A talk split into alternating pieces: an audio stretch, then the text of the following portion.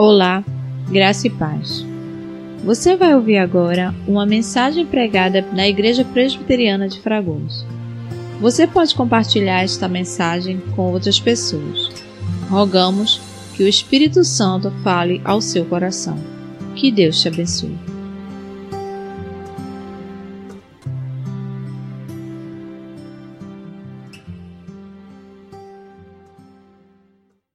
Irmãos, mais uma vez, boa noite, graça e paz a todos. Uma alegria estar aqui, mais uma vez, podendo ministrar a palavra do Senhor para as nossas vidas. E sempre bom voltar aqui em Fragoso, poder compartilhar o Evangelho com os irmãos. Não me canso de dizer que tenho uma alegria por cada um dos irmãos e por essa igreja de forma uh, específica, aonde cresci, amadureci. Cresci não, que ainda estou com metro e lavar o trem, né? pouquinho ainda. Mas espiritualmente, pelo menos, né? E tenho uma alegria de poder retornar aqui para poder estar com os irmãos mais uma vez, ministrando a palavra do Senhor. Nesse momento eu peço que você abra sua Bíblia em Mateus, capítulo 13.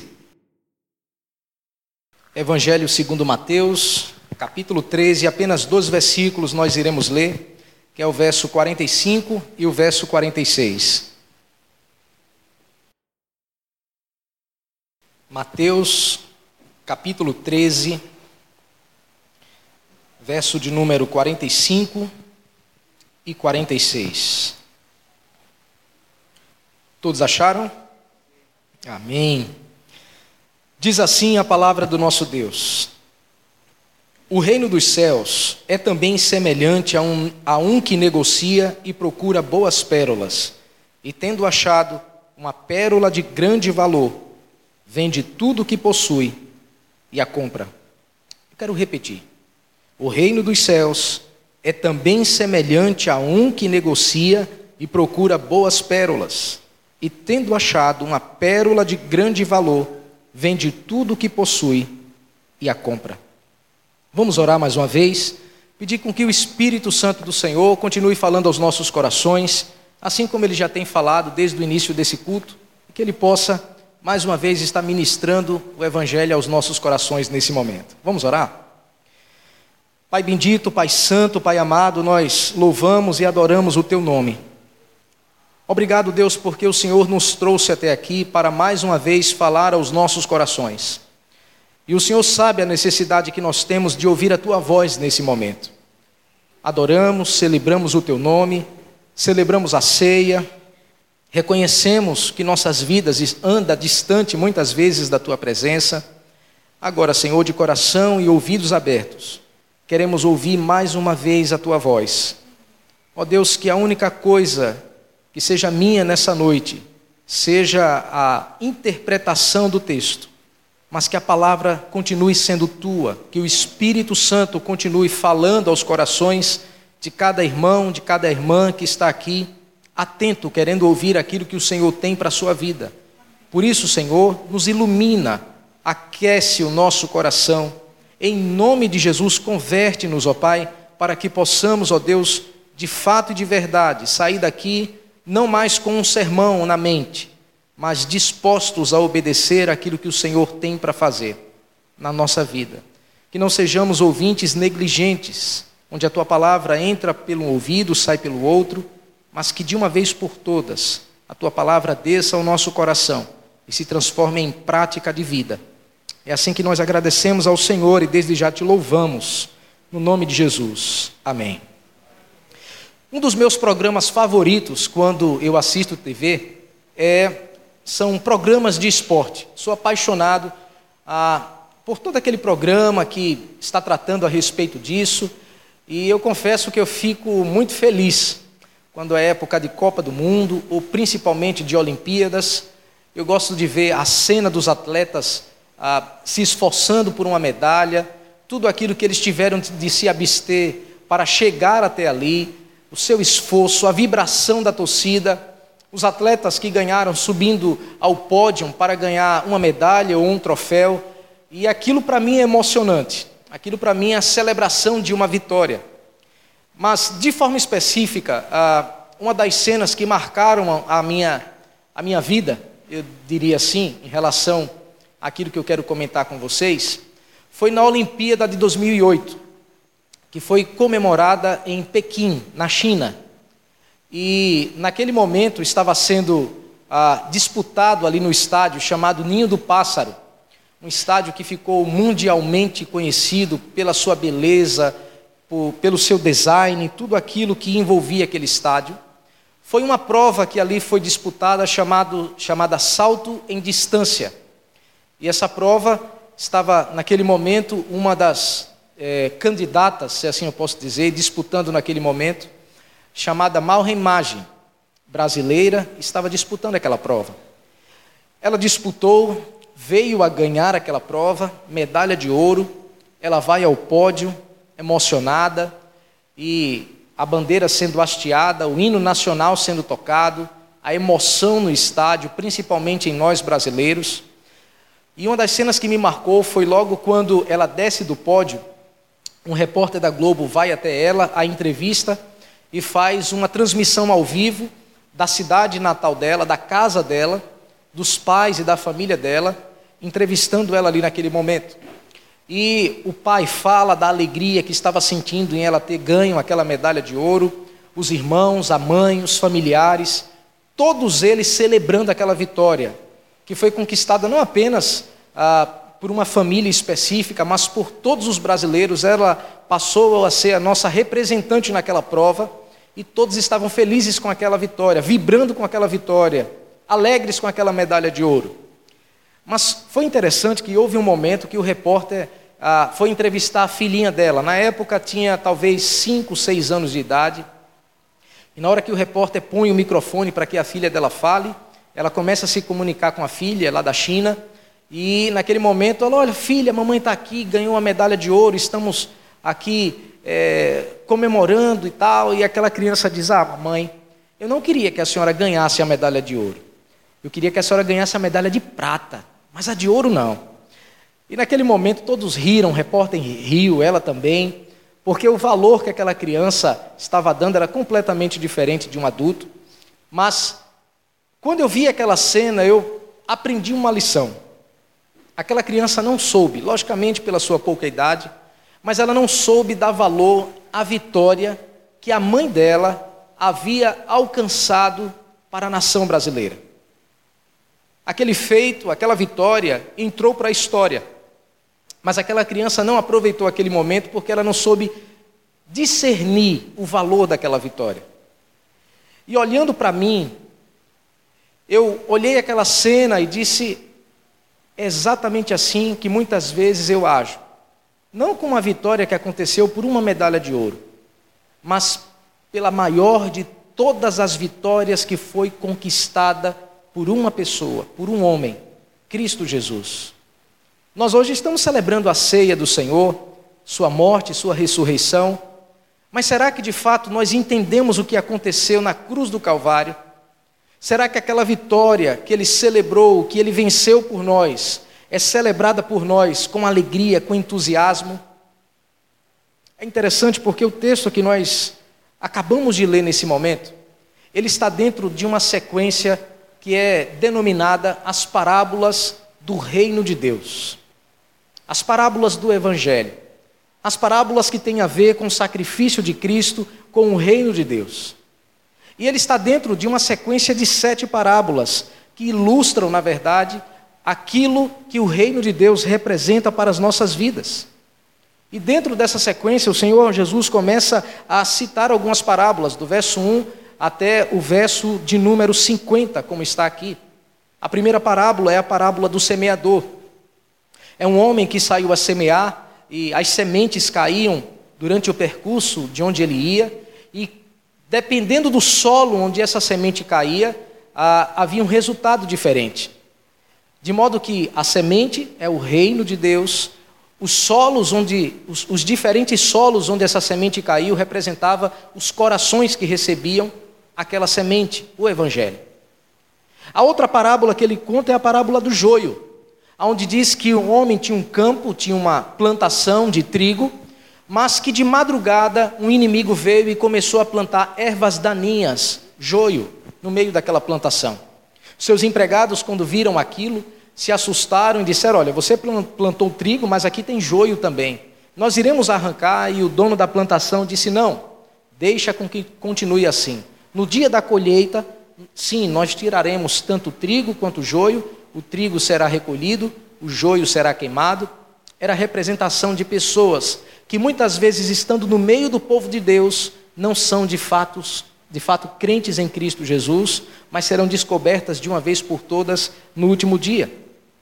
Uma outra terceira parábola que ele conta é a parábola do grão de mostarda, sendo a menor de todas as sementes, mas uma vez plantada, ela cresce de uma forma assustadora que vira uma grande planta, de modo que as aves do céu vêm fazer ninho nela.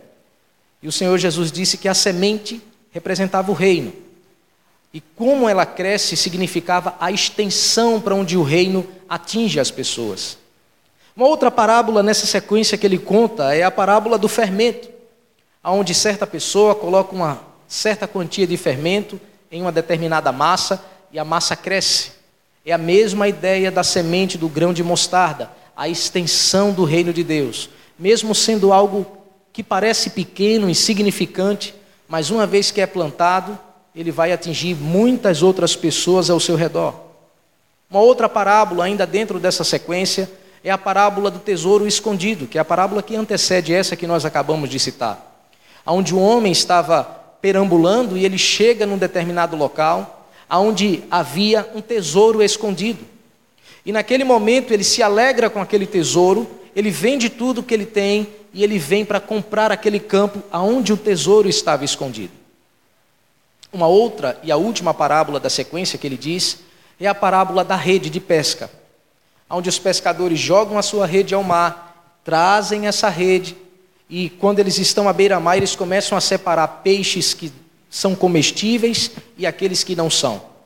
Falando do último dia, do dia quando os homens, mulheres serão trazidos à presença de Deus, onde a igreja será colocada diante do Senhor, mas aqueles que não servem a Deus serão jogados fora, fora semelhante àqueles peixes que não servem para absolutamente nada.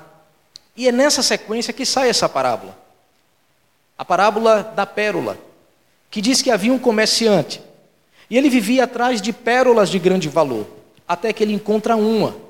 E ele vende tudo quanto ele tem para comprar aquela pérola que ele acabara de achar, de achar.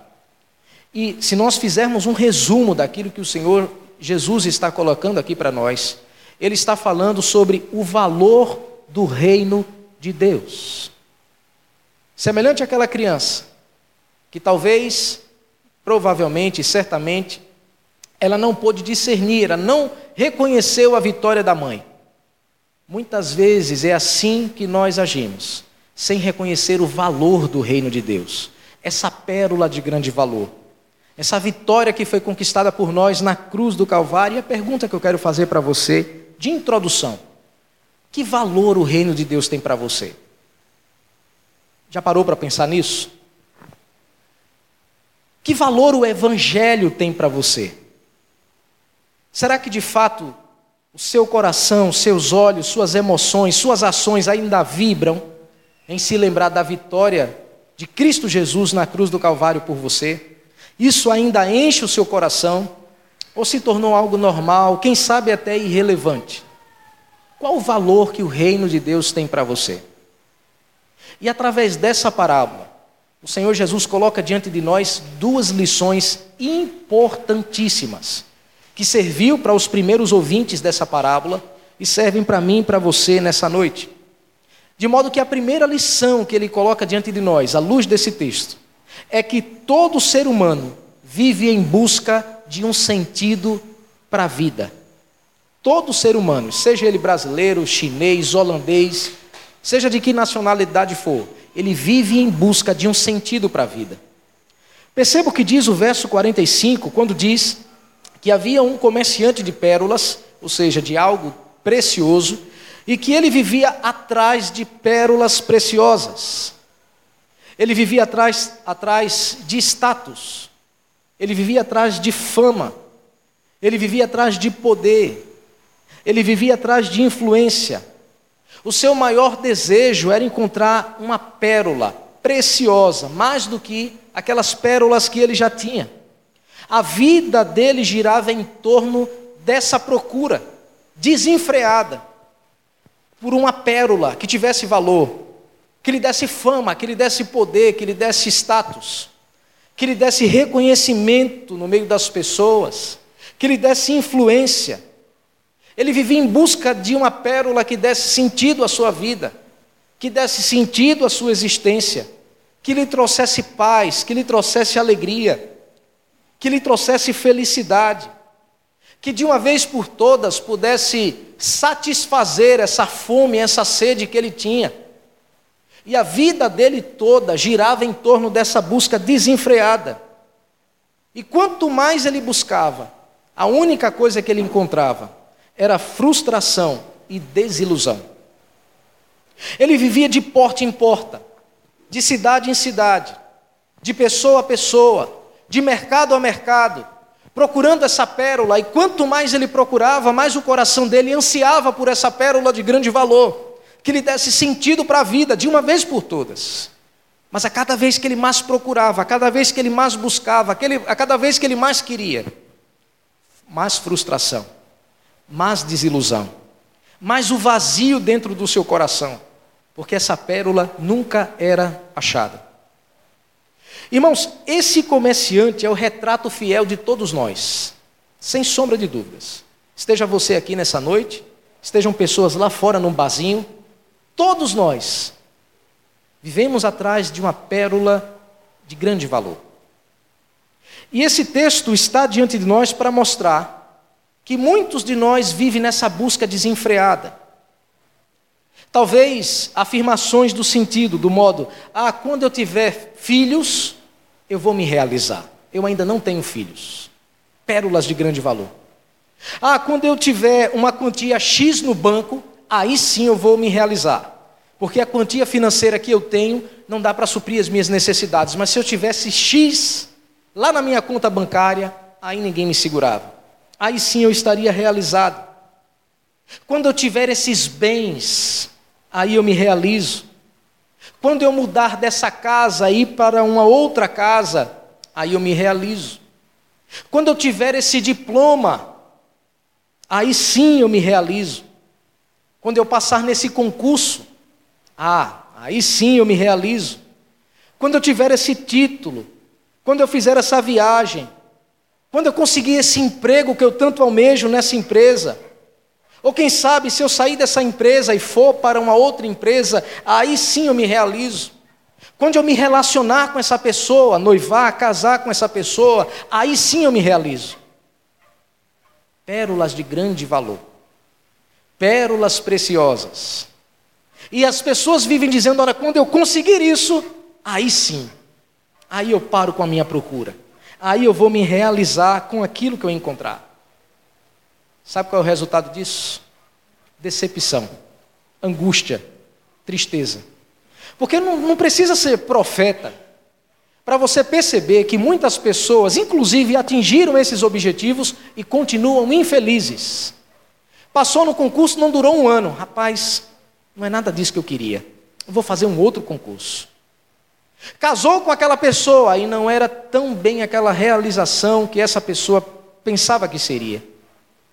Mudou de um bairro para o outro, está numa casa melhor, mas aquilo ainda não preencheu o seu coração. Conseguiu aquele bem que ele ou que ela tanto queria, mas aquele bem é insuficiente para preencher o vazio do seu coração. Conseguiu aquela viagem dos sonhos, mas a cada foto que tirava naquele local, é verdade, naquele momento realizou alguma coisa, mas o desejo no coração de fazer mais viagens ainda, porque aquela foi insuficiente, brotou no seu coração. Todos nós vivemos em busca de pérolas de grande valor. Todos nós estamos nessa busca desenfreada, procurando sentido para a vida, algo que nos dê paz, algo que nos dê alegria, algo que nos dê contentamento. E muitos de nós chega ao fim da vida com as mãos cheias de pérolas, cheias talvez desses propósitos, mas com o coração vazio. Eu não sei se você já leu Eclesiastes capítulo 2, Ali é o retrato fiel de alguém que vivia atrás de pérolas de grande valor. Seu nome, Salomão. O homem mais rico que já houve na face da terra. E quando chega no capítulo 2, ele vai descrever as pérolas de grande valor que ele vivia correndo atrás. Ele começa a dizer: Olha, eu fiz muitos monumentos para mim. Eu construí estátuas, eu construí cidades, eu tive muitas mulheres, eu tive muitos servos à minha disposição, eu tive meus grandes palácios e tive também o meu palácio. Eu conquistei fama, eu conquistei poder, eu tive prestígio, eu tive riqueza. Mas sabe qual é a frase principal do livro de Eclesiastes? Tudo é vaidade. É como correr atrás do vento. Essa foi a conclusão que o homem mais rico da face da terra chegou. Tudo é vaidade. Eu cansei de correr atrás dessas coisas. Eu cansei de correr atrás dessas pérolas de grande valor, porque eu tive todas elas. Cheguei ao final da vida com as mãos cheias delas mas são insuficientes para preencher o vazio do meu coração. Quando Salomão escreve Eclesiastes, os estudiosos dizem que ele já estava na sua velhice, cabelinho branco, refletindo sobre a vida, e ele diz: Olha, tudo é vaidade. Eu corri atrás dessas coisas, mas é como correr atrás do vento, sem sentido nenhum. Eu até conquistei. Eu não fui alguém que viveu atrás dessas coisas e morreu sem conseguir. Eu consegui. Tudo que um dia você almeja, eu já tive, mas tudo é vaidade. Não tem poder nenhum para preencher o vazio do meu coração. A pergunta que a gente faz é: como de uma vez por todas a gente pode sair desse modo de vida desenfreado? Como a gente pode fazer com que essa roleta russa pare de uma vez por todas? Como a gente pode fazer para sair desse carrossel dessa vida sem sentido, onde a gente não chega a lugar nenhum, como isso pode ter um fim? No verso 46, o Senhor Jesus nos mostra uma lição importantíssima. A única forma de você sair desse modo de vida é se você se entregar por completo ao Evangelho do Senhor Jesus. A única forma de você encontrar sentido para a sua vida é se você se entregar por completo, de corpo e alma, ao Evangelho do Senhor Jesus. E o verso 46 ele continua falando a respeito da parábola, que diz que esse homem que procurava uma pérola valiosa, ele encontra uma pérola de grande valor. Eu não sei se você já meditou nessa parábola, ou se você já parou para pensar nisso que eu vou lhe dizer. O que é que difere uma pérola de maior valor e de menor valor. Já parou para pensar nisso? Ao ler esse texto, eu fiz uma breve pesquisa como é que o mercado de pérolas trata as pérolas de maior valor e de menor valor. E duas coisas são importantíssimas para que uma pérola seja considerada de grande valor. Duas coisas. A primeira delas, logicamente, o tamanho da pérola. Existem pérolas bem menores, existem pérolas maiores, mas uma segunda e não menos importante é o formato da pérola. Geralmente nós estamos acostumados a ver a pérola em formato redondo, não é isso? Mas nem todas as pérolas têm aquele formato. Elas saem oval, quadrada, deformada, e essas são de menor valor. Porque a pérola é, não, não recebe a ação humana.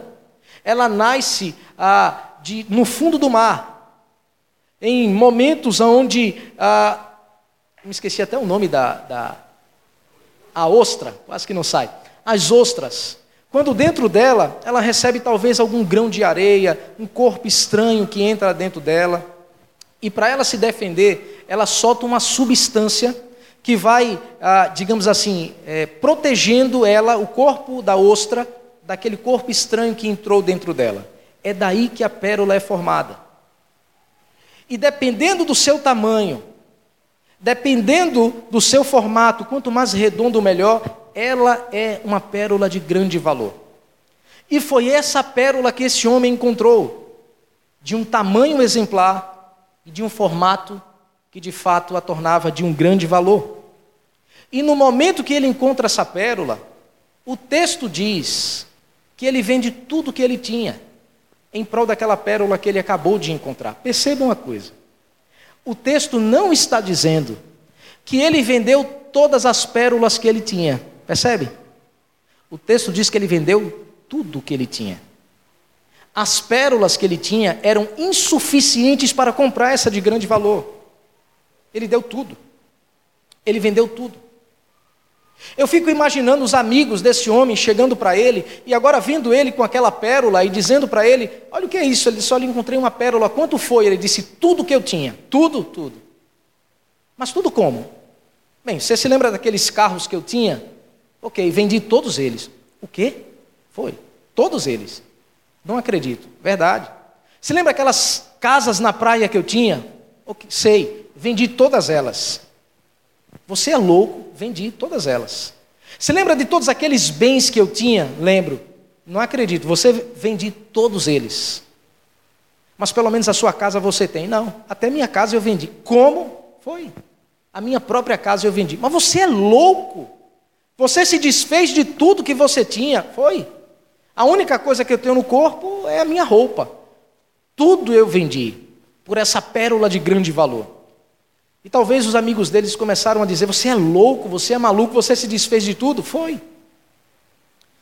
Talvez isso fosse apenas uma, uma breve história engraçada. Mas não foi isso que aconteceu, provavelmente comigo e com você. Quando nós tínhamos as nossas pérolas de valor, e quando as pessoas viam nós abandonando aquelas pérolas, começaram a nos chamar de loucos, de retrógrados, de alienados, de que o pastor e a igreja fez a sua cabeça. Como é que você vai abandonar aquele relacionamento extraconjugal? Ela era bonita, ele era bonito. Você vai ficar só com uma mulher, só com um homem? Como é que você vai se desfazer ah, daquela forma de vida que você tinha lá no seu trabalho. Era ali onde aquela propina, de alguma forma, acrescentava algo a mais na sua renda. E você é louco de abandonar aquilo? Eu não sei o que você praticava, eu não sei o que você tinha de grande valor lá fora, mas quando nós nos desfazemos disso tudo, em prol do reino de Deus, em prol do Evangelho, provavelmente essas críticas vieram sobre mim e sobre você porque nós abrimos mão de tudo por amor ao Evangelho, por amor ao reino de Deus. E a Bíblia está repleta de exemplos desse jeito. Se você olhar para a história de Abraão, lá no livro de Gênesis, no capítulo 12, um homem rico, ele vivia numa terra pagã, era um pagão, e o Senhor fala com ele, dizendo: Sai da tua terra, da tua parentela, vende tudo, aliás, dê as costas para tudo isso que você tem e me siga. Abraão abandona sua terra e sai em direção a uma terra que ele não sabia nem onde é que era. E ele começou a viver pela fé. A Bíblia chama também, fala da história de Moisés. Certamente Moisés seria a segunda pessoa a subir ao trono no maior império da face da terra na época, que era o Egito. Mas a Bíblia diz que ele rejeitou ser chamado filho da filha de Faraó e preferiu sofrer as dificuldades que ele tinha com o povo de Deus. A Bíblia fala a história dos doze apóstolos, a bem da verdade, da maioria deles, que eram pescadores. E naquele momento o Senhor Jesus, ah, naquele momento que eles estavam pescando, passa naquela região e diz: Olha, eu vou fazer de vocês pescadores, não de peixes, mas pescadores de homens. E diz a Bíblia que eles abandonaram tudo e passaram a seguir Jesus. Agora, sabe um dos textos que mais me impressiona? É Filipenses, no capítulo 3, do verso 7 ao verso 8, quando o apóstolo Paulo começa a dizer o currículo dele. Eu acho interessante e ele vai dizer que ele era fariseu de fariseus, a religião, a seita mais rigorosa da sua época, perseguidor da igreja, hebreus de hebreus, da tribo de Benjamim, e tudo aquilo que ele tinha, todos os títulos dele que levavam as pessoas a aplaudirem, a reconhecerem ele como um grande homem, que dava fama a ele. Mas sabe o que é que ele diz? Mas o que para mim era ganho, reputei-o como perda por causa de Cristo. E na verdade tenho também por perda todas as coisas, pela excelência do conhecimento de Cristo Jesus, meu Senhor, pelo qual sofri a perda de todas as coisas e as considero como escória, para que possa ganhar a Cristo. Tudo aquilo que vocês me aplaudiam, tudo aquilo que vocês diziam, olha aí que grande homem, tudo aquilo que me dava status, fama, poder e influência no meio de vocês, eu considerei tudo aquilo como perda. E desculpe o termo que eu vou usar, talvez algum irmão tenha alguma tradução. Eu considero tudo isso como esterco. Não preciso dizer o que é esterco, né? É assim que eu considero todos esses títulos que eu tenho. Sabe por quê? Eu encontrei uma pérola de grande valor, Cristo Jesus de Nazaré. E por conta dele eu encontrei o sentido para a minha vida. Abandonei todas essas coisas. Era nessas coisas que eu tinha o sentido da minha vida. Mas nelas eu abandonei e encontrei essa pérola que é o Evangelho. Foi o próprio Senhor Jesus que deixou tão claro para nós, e você conhece esse texto, Mateus no capítulo 16, verso 4, 24 ao 26, ele começa a dizer: então disse Jesus aos seus discípulos: Se alguém quiser vir após mim, renuncie a si mesmo, tome a sua cruz e siga-me. Porque aquele que quiser salvar a sua vida, perdê-la-á. E quem perder a sua vida por amor de mim, a achá-la-á. Pois que proveito tem um homem ganhar o mundo inteiro e perder a sua alma? Ou que dará o homem em recompensa a sua alma? Sério. Você quer me seguir? Você foi atingido por essa pérola de grande valor, você pôs os olhos nela, o Evangelho chegou até você. Se você quer me seguir, primeira coisa, negue-se. Segunda, tome sua cruz. Aí sim você vem e me siga. Porque do que adianta você ganhar o mundo inteiro, todas as pérolas que você quer ter na sua vida, e perder a sua alma, e rejeitar essa pérola de grande valor do que adianta? E o Senhor Jesus diz: quem perder a sua vida por conta de mim, do Evangelho, achará a vida. E aqui, diga-se de passagem, a vida eterna. Agora, do que adianta você chegar ao fim da sua vida abarrotado de todas essas pérolas que para você é preciosa e perder a sua vida? E não ter esse encontro com o Evangelho? E não provar da salvação, da vida eterna? Irmãos, eu não estou dizendo, por favor, me entenda, que essas pérolas que nós corremos atrás, elas devem ser abandonadas e você não deve ter objetivos na vida. Não é disso que eu estou falando. Você deve trabalhar, você deve estudar, você deve escolher a melhor pessoa possível para que você possa casar à luz da palavra de Deus, ter seus bens, ter uma conta financeira boa se você sabe economizar. Não tem problema nenhum com isso. O que eu estou tratando e que o texto diz para nós nessa noite é que essas coisas, sem um evangelho, não têm valor algum. São insuficientes para preencher o vazio do seu coração. E o texto diz que esse homem vendeu tudo o que ele tinha para comprar o reino. Algumas pessoas podem olhar, mas como assim alguém compra o reino e pode isso acontecer? A ideia que Jesus está dando de tudo, ele entregou tudo, é a ideia de ele entregou a vida dele por aquela pérola. Ele entregou de corpo e alma tudo aquilo que ele era, por amor ao Evangelho. Ele se dispôs a seguir ao Senhor Jesus. Esse é o preço do discipulado. Esse é o preço para todos aqueles que querem seguir ao Senhor Jesus. Por isso, será que de fato o reino de Deus ainda lhe contagia? Eu estava pregando sábado passado na igreja presbiteriana de Casa Caiada. Era um culto jovem e lá eu estava pregando determinado texto para aqueles jovens. E durante o sermão fiz uma pergunta a eles e certamente faço para vocês nesse momento.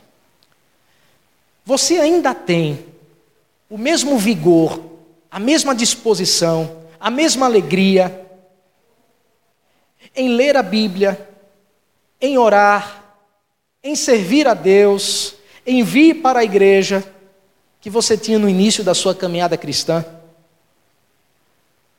Será que você ainda tem? Ou quem sabe ler a Bíblia hoje é quase um parto para você? Orar então, nem se fala.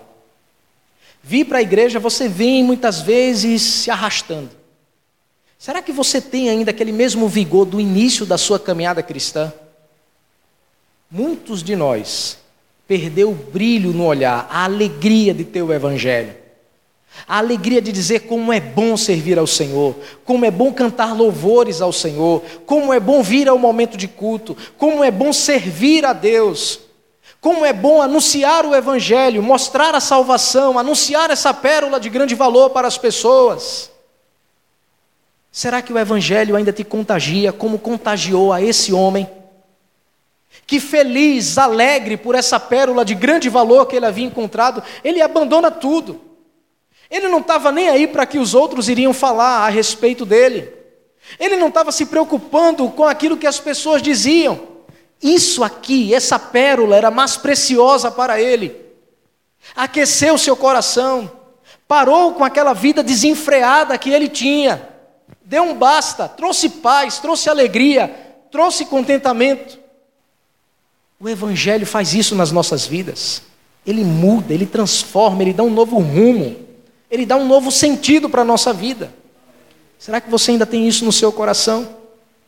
Se você diz sim, essa igreja precisa sentir na prática, com o seu modo de vida, que você ainda se sente feliz com o Evangelho, que você reconhece essa grande vitória que foi conquistada por nós, o Evangelho de Cristo Jesus.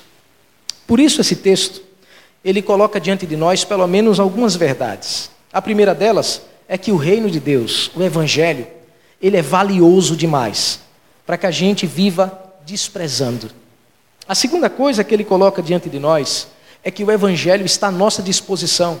Se você está aqui nessa noite, foi porque o Evangelho lhe alcançou. Se você está visitando essa igreja pela primeira vez, o Espírito de Deus te trouxe até aqui para conhecer essa pérola de grande valor. Então a tua busca acaba hoje. Se você ainda não conhece a Cristo Jesus, a tua busca acaba hoje. Essa pérola está sendo oferecida a você nesse momento. Mas para que de fato e de verdade você tenha essa pérola, o reino de Deus em sua vida, é necessário com que você se entregue de corpo e alma, por completo, sem reservas, ao Evangelho de Cristo Jesus. Somente se você fizer isso, é que de fato e de verdade você vai encontrar o sentido para a sua vida. Você talvez continue correndo atrás de todas essas coisas, não tem problema nenhum. Mas essas coisas não vão te deixar nem feliz demais, nem triste demais, porque você já tem o sentido para a sua vida. Somente se você se entregar por completo. Semelhante àquilo que esse homem fez. Ele deu tudo aquilo que ele tinha. Ele deu toda a sua vida pelo Evangelho. Será que de fato você já tomou essa decisão? Conheço a maioria de vocês. Tem outros que eu estou vendo hoje pela primeira vez. Mas, independente dos grupos que aqui estejam, se você ainda não conhece essa pérola de grande valor chamada Cristo Jesus de Nazaré, hoje acaba a sua trajetória, correndo atrás dessas coisas que nunca vai te trazer alegria. E você hoje pode conhecer ao Senhor e se entregar por completo e ter uma vida transformada. Mas se você já faz parte da igreja de Cristo, e você, infelizmente, ainda não se entregou por completo, mesmo sendo crente. Talvez você está setorizando o reino de Deus na sua vida, dizendo: olha, isso aqui está nas mãos do Senhor, mas isso aqui é comigo, isso aqui ninguém toca. O Senhor Jesus te convocou e te chamou aqui nessa noite para se entregar por completo ao Evangelho. Abandonar coisas que estão, de certa forma, atrapalhando esse canal de comunicação entre você e o Senhor. Por isso, nesse momento, eu gostaria de orar com você, aí onde você está. Se você nessa noite quer ter um encontro com o Senhor Jesus, você não precisa levantar sua mão, vir até aqui à frente, ter algum sinal externo. Aí onde você está, você pode fazer a sua oração entre você e Deus e dizer: Senhor, nessa noite eu quero entregar a minha vida em tuas mãos, por completo. Hoje eu quero acabar com essa vida sem sentido que eu tenho, correndo atrás dessas coisas porque eu entendi a mensagem do Evangelho e eu te aceito como meu Senhor e Salvador. E se você faz parte da igreja, se você perdeu o brilho no olhar, a alegria do Evangelho, esse é o momento de você dizer: Senhor, me aviva, me renova. Coloca dentro de novo aquela mesma alegria do novo convertido, aquela mesma alegria de orar, de ler a palavra, de vir aos cultos. Ó oh Deus, enche o meu coração de novo, me aviva. E nós iremos orar nesse momento. Aí onde você está, feche seus olhos, coloque-se diante do Senhor. Eu estarei orando nesse momento juntamente com você.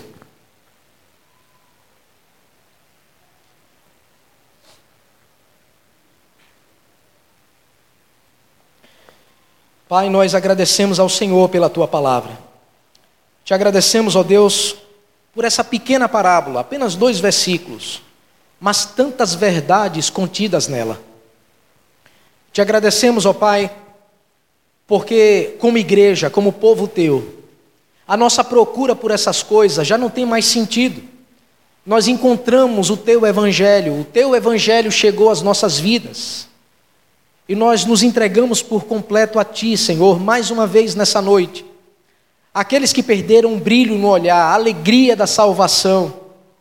Ó Deus, em nome de Jesus, nessa noite reacende essa chama, essa fome, essa sede pela tua palavra, esse momento de ter comunhão contigo. Pai, faz isso para a glória do teu nome, na vida do teu povo e na vida da tua igreja. Eu também entrego nas tuas mãos, Pai.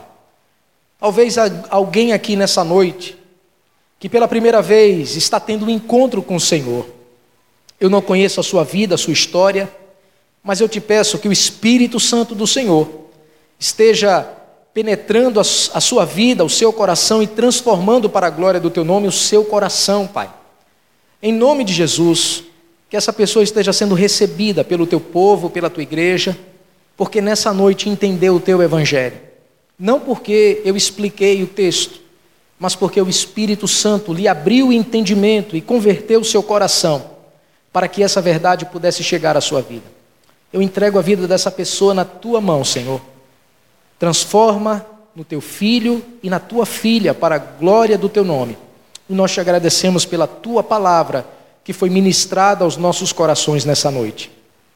Que a graça do nosso Senhor e Salvador Jesus Cristo, o amor de Deus, o nosso eterno e bondoso Pai, a comunhão e as consolações do Santo e Divino Espírito Santo esteja sobre todos nós, desde agora e para todo sempre. Amém. Amém. O Senhor nos abençoe que a palavra do Senhor continue mexendo com as nossas vidas e os nossos corações.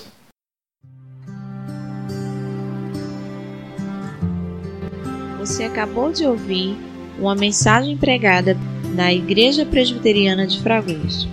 Compartilhe esta palavra com mais alguém. Deus te abençoe e até a próxima.